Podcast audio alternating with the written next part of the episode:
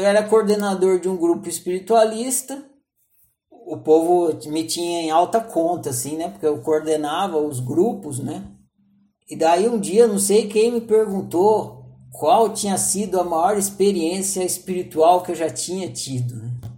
Que eles queriam, que uma resposta assim, tipo, não, uma vez eu fui até o Sol e engoli 50 megatons de luz, explodi em vários átomos, saí pelo universo inteiro e depois me reagrupei assim. Zum!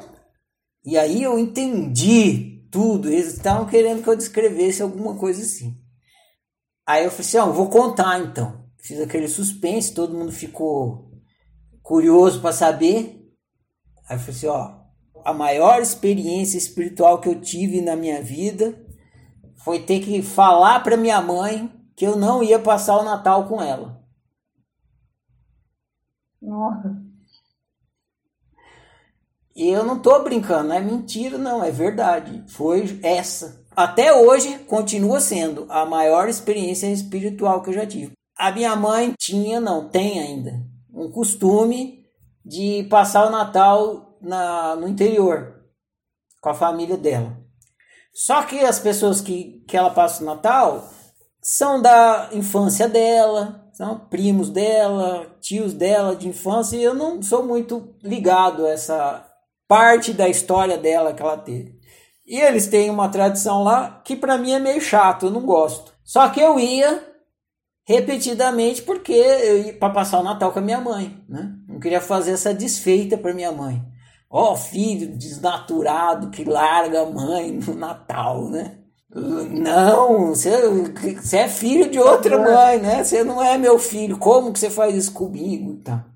Eu ia, aí eu ia, mas já fazia assim, vários anos que eu ia arrastado, eu ia e ficava lá contrariado. Sabe quando você vai e fica esperando acabar? Você fica com, meu Deus, ainda é 10 horas. Aí você olha no relógio, meu Deus, ainda é 10 e 1, né? Cada minuto demora uma eternidade. Aí eu falava, não, não posso continuar nessa vida, né? Se eu não quero ir, eu não posso ir. Eu não... Aí, mas eu tenho que falar para minha mãe que eu não vou. Tenho que falar, não, porra, não, não, não quero ir. Tem que falar sim para mim.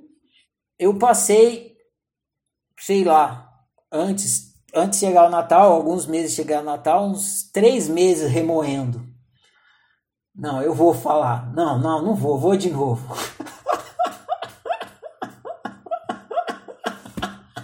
Não, eu vou falar, eu vou, eu vou, eu vou. Aí acordava de manhã, não, não, deixa quieto, não, custa nada, só vou lá. Né? São só alguns dias.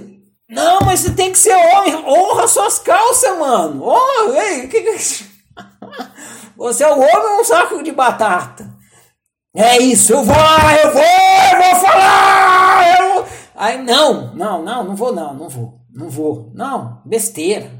Minha mãe, né? Aí eu fiquei nesse drama. E aí cheguei num ultimato. Falei assim, ó, ou você fala agora de uma vez por todas e assume, banca as suas opções, ou acabou a vida para você, acabou. Você vai lá, você compra uma coleira, você põe a coleira assim e deixa os outros conduzir. Você não acabou, você não tem mais vida própria, você não tem mais. Você vai ser um pau mandado. Você vai ser um pau mandado. Aí eu disse, não, pau mandado não vou ser, não. não eu vou falar. Aí fiquei lá remoendo três meses fazendo isso. Até que eu sentei um belo dia na frente da minha mãe, tremendo assim, né? E aí, né? Aí eu olhei para minha mãe e falei: Mãe, mãe, fala moleque, o que, que foi? Desembucha, moleque! Então, mãe, eu vou passar o Natal em casa. Aí ela falou assim: então você não vai comigo? Aí eu falei assim: não foi isso que eu disse. Não foi. Eu falei que eu vou ficar em casa. Ah, mas você vai ficar em casa, então você não vai comigo. Então, é, a consequência é essa. A consequência é essa, mas a minha decisão é que eu vou ficar em casa. Mas você vai ficar em casa, você não vai comigo. Exatamente. Essa é a consequência, mas a minha decisão o que eu decidi é ficar em casa. Se você quiser ficar em casa comigo, aí sim a gente passa o Natal junto. Ela falou, não, eu vou para lá. Então, já que a sua decisão é ir para lá e a minha é ficar aqui, então o que vai acontecer é que a gente não vai ficar junto. Eu ainda falei assim para ela entender que eu não estava indo contra ela, que eu estava indo ao meu favor. que a gente podia passar o Natal junto desde que ela decidisse ficar na minha casa.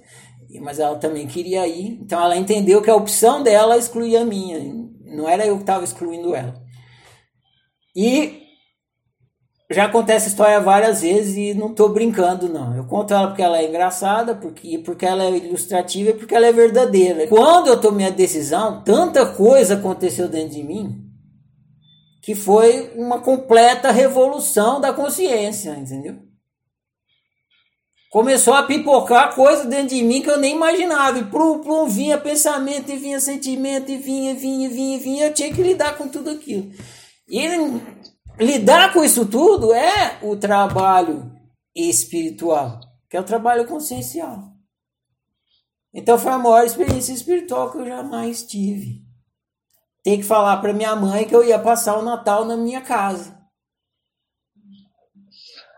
Aí eu contei isso, todo mundo ficou assim, ah, engraçadinho.